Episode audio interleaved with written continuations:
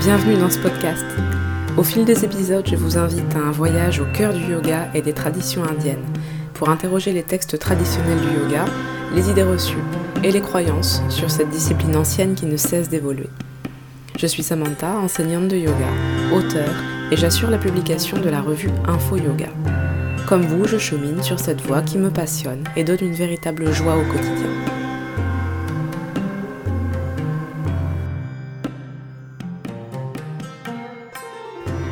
Voici la dernière partie de l'interview de Marc Bevin dans laquelle il est question de liberté et de respect de sa ligne de vie. Marc en parle admirablement bien et de façon très simple.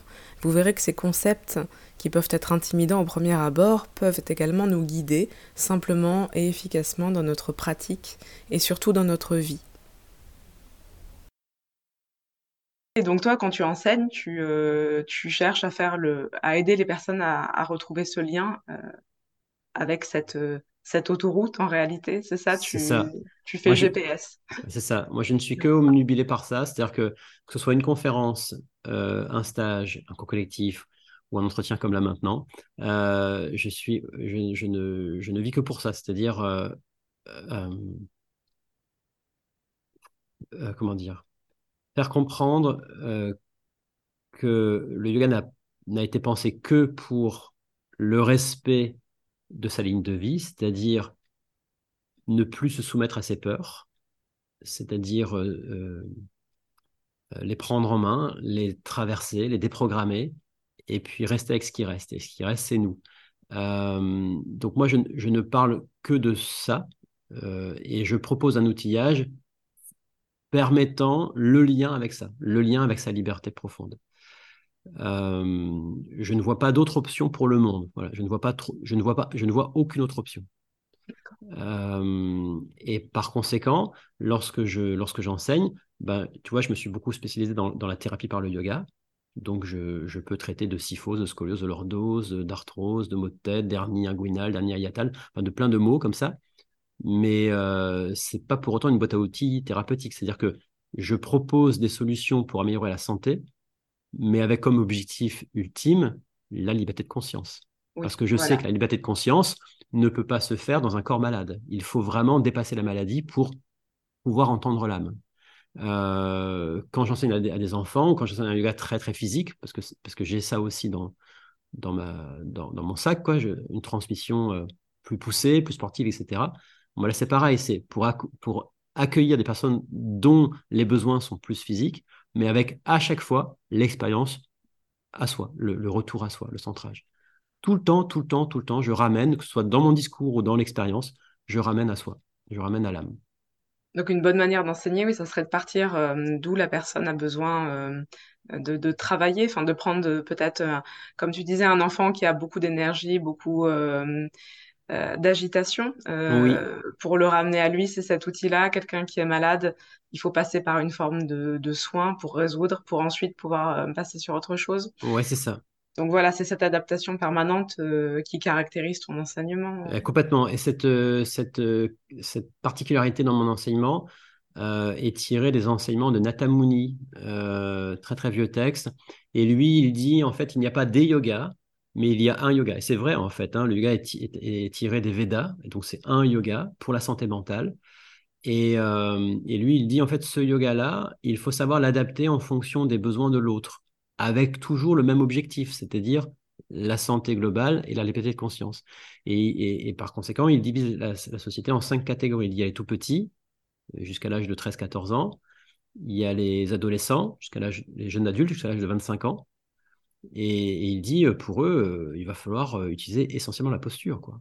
Vraiment, il va falloir travailler l'endurance, la force, la confiance en soi par des postures très poussées, très, très gymniques, etc. L'assouplissement, l'alignement. Et, lui, il dit, il n'y a que la posture pour ces gens-là, quasiment. quoi. Un tout petit peu d'effort respiratoire, un tout petit peu de méditation, mais essentiellement la posture. Et après, il dit, pour les adultes, un adulte, c'est quelqu'un de responsable, c'est pas quelqu'un qui a plus de 25 ans. Mmh. Donc, c'est les trois responsabilités. C'est ça un adulte. Hein. Mmh. Sinon, on n'est pas adulte faut le comprendre, ça. Je sais que ça peut piquer, gêner, mais c'est vrai. C'est vraiment vrai. Euh, donc, pour les adultes, on parle d'un entretien physique, donc par la posture, mais surtout d'une tenue mentale par la gestion de la respiration. D'accord. Et pour les personnes âgées, c'est-à-dire les non responsables, c'est-à-dire que les enfants sont partis, on a lâché les responsabilités, que ce soit familiales ou civilisationnelles. Pour les personnes âgées, euh, on parle surtout d'un retour à soi total. C'est-à-dire qu'on n'a plus besoin de d'avancer en tant que responsable et en tant que cohérent de l'âme. On peut juste chercher la cohérence de l'âme à 100%. Euh, ça, c'est pour les personnes âgées. Donc là, on parle essentiellement de méditation, d'introspection, de retour à soi. Toujours un peu d'effort postural, toujours un peu d'effort respiratoire, mais surtout l'introspection au maximum. Et puis après, il y a la cinquième catégorie, les gens malades. Euh, les gens qui sont, euh, sont pas bien alignés ou un peu en déséquilibre physique, musculaire, articulaire, mental, psychique, émotionnel. Et, et, puis bah, ces personnes-là peuvent appartenir aux quatre catégories de personnes que je viens de te présenter mais elles ne feront pas ce que les autres font. Elles vont uniquement faire quelque chose pour résoudre ce qui les empêche d'avancer, de, grandir et d'être responsables. Voilà. Euh, donc les gens malades, c'est encore une fois, c'est problèmes physiques, problèmes articulaires, problèmes digestifs, problèmes psychiques. Euh, il y a mm. beaucoup de personnes, tu vois, ils savent plus ça, ils savent plus ce qu'ils veulent en fait. Savent pas ce qu'ils veulent quoi. Psychiquement, ils n'ont plus le goût de la vérité, ils ne veulent plus d'expérience de vie, ils ont trop peur trop peur de l'autre, trop peur de s'engager dans une relation familiale, trop peur de s'engager dans une relation en tant qu'indépendant professionnel. Euh, il y a beaucoup à faire. On est nombreux à être malades en vérité. On est nombreux à, on est, on est nombreux à avoir plus besoin de yoga thérapie que d'autres choses, que de yoga, tu vois le seuil de la maladie mentale, il est difficile à définir. Je pense que ça dépend. Euh, ça dépend de la sensibilité, de l'époque, du lieu. Enfin, c'est difficile de, voilà, de, cadrer. Euh. Mais moi, je reviens euh, peut-être bêtement, hein, peut-être de façon trop manichéenne, mais je reviens à mes trois responsabilités. Quand on n'est pas malade, on a, on a plus d'aisance à faire face à ses responsabilités, aux fameux trois types d'endettement. D'accord. Donc, euh, si ça ne va pas, euh, enfin, s'axer sur la, thérapie pour que ça aille mieux, et ensuite se, ranger dans une des catégories et pratiquer comme, euh, comme les gens de notre catégorie, en fait. Ouais, c'est ça. Vraiment, j'insiste, hein, mais quelqu'un de malade, d'un point de vue yogique, c'est pas quelqu'un qui a mal quelque part.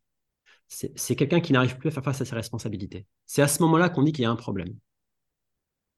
Et si quelqu'un ne peut pas faire face à ses responsabilités, euh, donc il peut utiliser soit les outils du yoga pour, euh, pour l'aider à, être, avoir cette capacité, soit utiliser d'autres, d'autres outils, comme on disait tout à l'heure. C'est ça. Soit, soit, soit l'outillage yogique pur, ou soit la logique du yoga qui l'amènera à découvrir des outils hors du yoga, mais qui au final respecteront la logique du yoga. D'accord. Tu vois, par exemple, aujourd'hui, on parle beaucoup de la, de, la, de, la, de la vérité non violente, tu vois, la, la communication non violente. Mm. Euh, bon, bah, ça, c'est une logique clairement yogique. Bon, est-ce que le monde du yoga est, est, apte à transmettre ça? Je suis pas sûr. Mais par contre, il y a beaucoup de spécialistes hors du yoga. D'accord, donc pas hésiter à aller, sans se disperser, quand même, à aller euh, hmm? chercher les spécialistes sur, euh, sur un domaine ou un autre pour pouvoir faire face à nos responsabilités. Oui, c'est ça. Bah, bah, encore un sujet, en yoga, on parle beaucoup de contentement, l'art du contentement. Qui en yoga parle du contentement? À part chez Vistra, bien sûr, mais, mais qui, met vraiment en avant euh, le consentement. Sérieusement, c'est un outil majeur, quoi.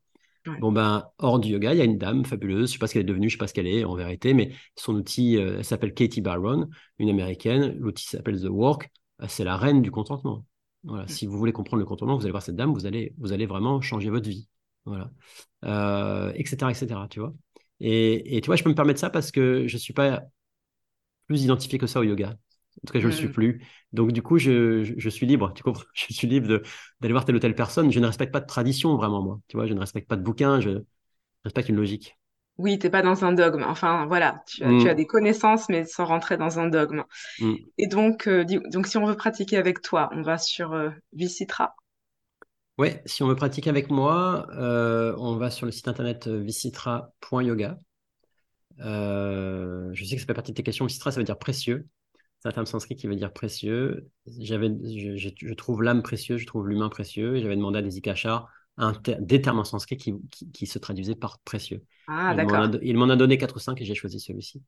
Parce que c'est marrant, le Vicitra, l'autre jour, j'étais sur un petit texte que je traduisais, j'ai trouvé mm. coloré comme, euh, euh, comme sens. Et justement, mm. c'est marrant parce que je venais juste de te contacter, je connaissais pas le terme, et mm. dans un lexique, j'ai trouvé ce terme qui m'était donné, donc ça, Mm. C'est drôle. Hein. Ouais, c'est amusant. Et, et, donc, visitera.yoga, c'est le nom du site, c'est pas .com mais .yoga. Et dans ce site internet-là, euh, ben, on y retrouve l'entièreté de mes enseignements. J'ai à peu près 52 jours de contenu pédagogique que j'essaye de euh, rendre disponible en ligne. Donc, il y a plein de choses. Je ne sais pas si tu veux que j'en parle, mais on peut juste aller voir. et puis, ouais, il y a, il y a un programme qui s'appelle Cohérence.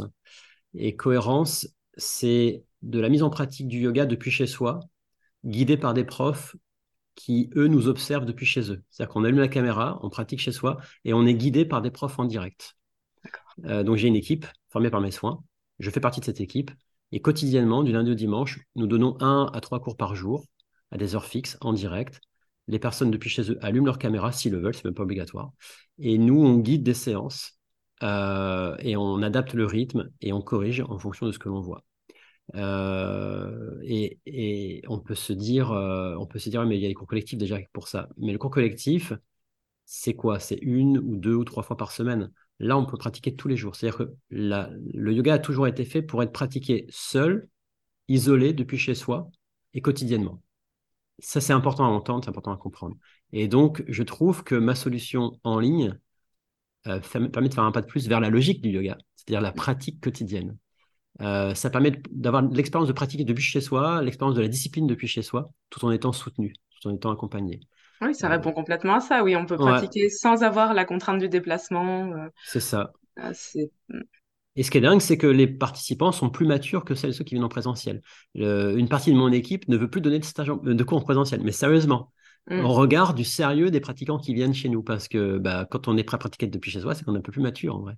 Et toi, tu enseignes plus du tout en présentiel, tu fais euh, uniquement à distance maintenant? Moi, je donne des stages. Euh, euh, je, me suis je me suis arrêté pendant deux ans, j'avais besoin de ça. Et là, j'ai repris très récemment et maintenant, j'ai un stage tous les six, toutes les six semaines en présentiel. Un peu partout. là, j'étais à Paris il n'y a pas longtemps, je serai en baie de Somme dans début janvier, je, serai certainement en Suisse au milieu de l'année 2023. Voilà, j'ai des petits déplacements comme ça. mais rien à voir avec ma folie d'avant.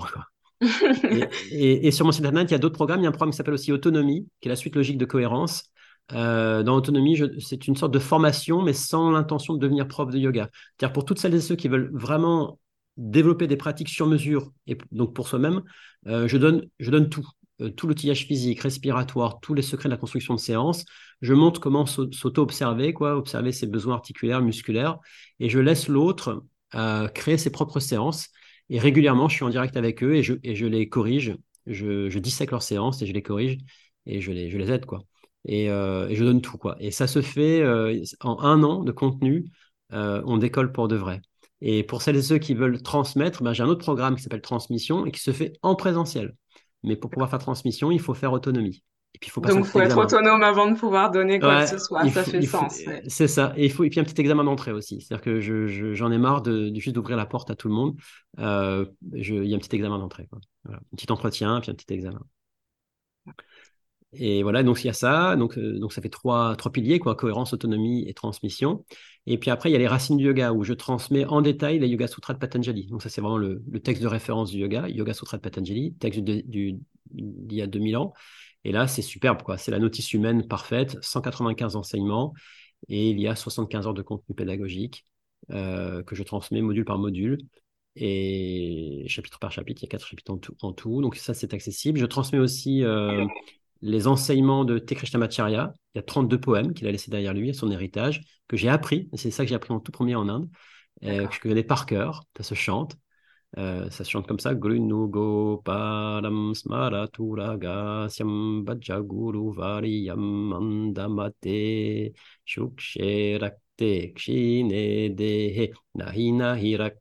kaliyuga shiksha. Ça, c'est le premier poème. Il y en a 32 comme ça. Et, avec euh, traduction, quand même. Et avec traduction, mot à mot, la traduction et puis mon commentaire. Euh, mon commentaire, quoi. Et voilà, il y a ça. Ce que j'appelle les racines du yoga. Et puis, euh, puis voilà, puis je, vais m'arrêter là parce que la liste est longue, mais il y, a, beaucoup de contenu pédagogique euh, que je pense être inédit. Euh, et puis un format complètement nouveau. Et, voilà, puis beaucoup, beaucoup de groupes privés avec, dans, dans, lesquels je maintiens du lien avec toutes celles et ceux qui, qui, se rapprochent de moi. Donc il y a des contacts très, très quasiment quotidiens avec, avec, avec les élèves, les participants de, à, mes, à mes différents programmes. Voilà, et puis là, très très prochainement, je démarre une formation à la thérapie par le yoga, spécifique à la thérapie. Euh, voilà, ça c'est nouveau, ça va commencer là, je ne sais pas quand, est-ce que cette vidéo sortira, mais moi, je, démarre début janvier, début janvier 2023. Mm. Ok, oui, pour répondre à ce dernier groupe de personnes qui ne peut pas pratiquer de suite dans l'optique. c'est ça, c'est ça. Puis pour répondre aussi à quelque chose d'inévitable, c'est-à-dire que d'un point de vue yogique, on, est convaincu que la vie n'est pas linéaire, que le chaos est à venir, que les changements sont à venir, et il est important d'anticiper tout ça. Quoi. Il est important d'avoir des connaissances, des notions et d'anticiper. On est appelé à la puissance, en fait. Hein. On est appelé à la puissance, on est appelé à la beauté, à la puissance, au redressement. Tu vois, on est appelé à l'autonomie. Et donc, d'avoir des notions en thérapie, ça me semble très important. Et je suis accompagné, je suis accompagné d'experts. Il y a, un médecin, un, autre chirurgien, euh, un ostéopathe, un kiné. Voilà, il y a la présence comme ça ponctuelle d'experts qui eux pratiquent, qui eux pratiquent chez moi, euh, étudient avec moi, etc. D'accord, donc ils sont, ils sont pratiquants en yoga et par ailleurs ils, ont, ils sont dans le médical. Et puis ils ont une expertise, ils ont, ils ont, ils ont des connaissances. Quoi. D'accord. Eh ben, merci pour, euh, pour tout. Merci beaucoup. Est-ce que avant qu'on se quitte, tu peux répondre à une toute dernière question? Si tu avais un seul conseil à donner aux personnes qui nous regardent, qui nous écoutent, euh, qu'est-ce que ce serait?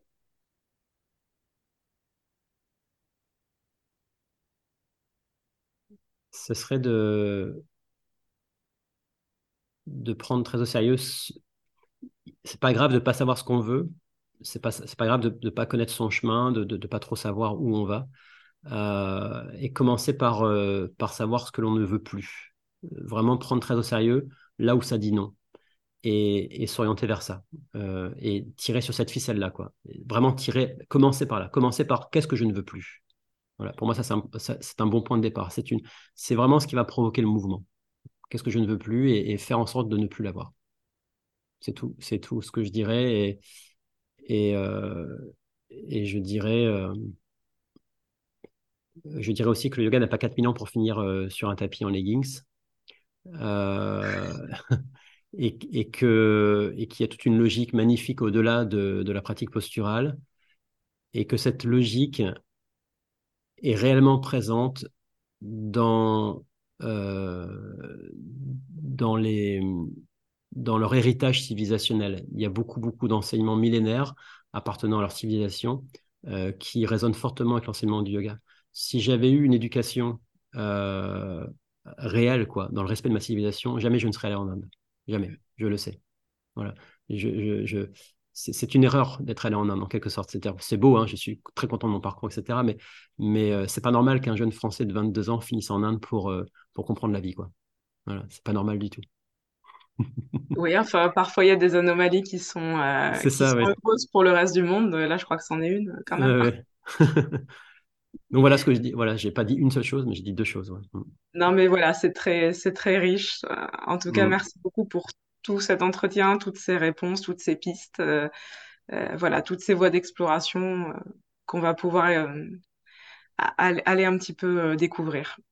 Ben, merci. Moi, je te remercie grandement hein, pour cette invitation. C'est pas évident que je sois euh, invité parce que ma pensée, mes propos sont un petit peu euh, mal perçus, mal ressentis et, je suis vraiment touché par, euh, ton invitation et par tout le professionnalisme et le respect que tu as mis dedans. Donc, merci beaucoup.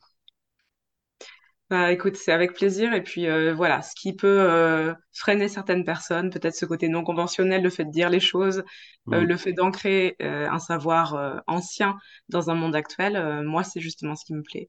Mm. Donc voilà. Superbe. Bah alors, bonne continuation à toi, puis au plaisir. Merci Marc, à très bientôt. Merci Samantha, au revoir.